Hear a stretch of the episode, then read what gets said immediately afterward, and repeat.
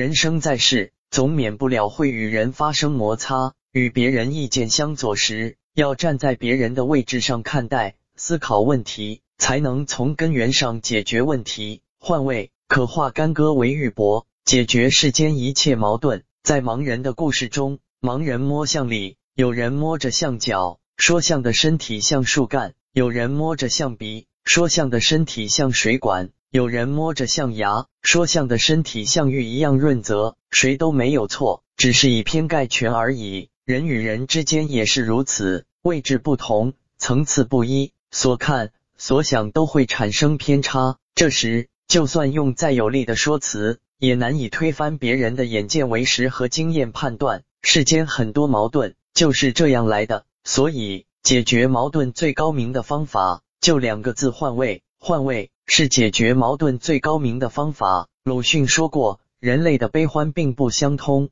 看过这样一个故事：森林里住着对互相看不惯的冤家，燕子和蝙蝠。原因是燕子觉得日出代表早晨，日落则意味着傍晚；蝙蝠却认为太阳落山后，美好的一天才刚刚开始。总之，两人都觉得对方才是错的。有回他们又为此争论不休，险些就要打起来。路过的猫头鹰忍不住插了一句嘴：“你俩生活作息完全相反，怎么可能得出一样的观点呢？”人与人之间往往存在出身、年龄、身份、经历等差异，很多偏见与隔阂的产生，往往都是源于我们站错了地方。总是站在自己的角度看别人，就很容易瞧对方各种不顺眼。所以，我们总说世上没有所谓的感同身受，站在自己的立场。看到的只是片面，站在自己的角度，往往无法解决矛盾。人若总想着改变别人，不懂得反思自己，只会加剧现存的问题，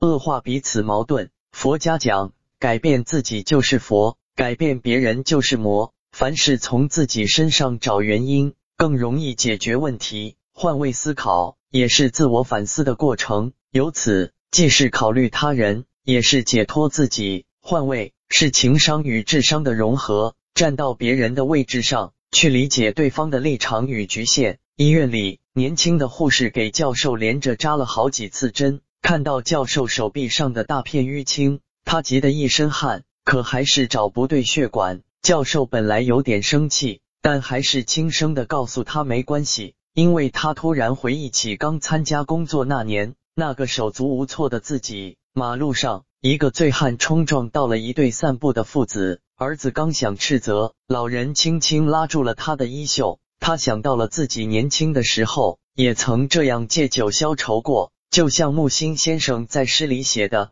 不知原谅什么，成觉世事皆可原谅。”真正成熟的人，看谁都顺眼，因为他们知道人人都有难处，放过他人也是善待自己。那些真正聪明的人。总能第一时间找到矛盾的根源。那些拥有高情商的人，总善于洞察人性，把一切化繁为简。换位是情商与智商的融合，能让人生顺风顺水。换位思考更容易双赢。曾看过一个故事：夜深人静，一瞎子点着灯，等丈夫回家。丈夫到家后很疑惑：“你又看不见，为何点灯？”瞎子说：“因为我看不见。”才给你点的灯，你的伤还没好，别再磕着碰着了。瞎子点灯，虽然照不亮自己的世界，但却温暖了一段关系。生活很复杂，在看不到的地方，多的是我们不知道的事。有些笑容背后是难以想象的苦，有些张扬背后是不为人知的伤。内心成熟的人，从不戴有色眼镜看人，因为他们知道，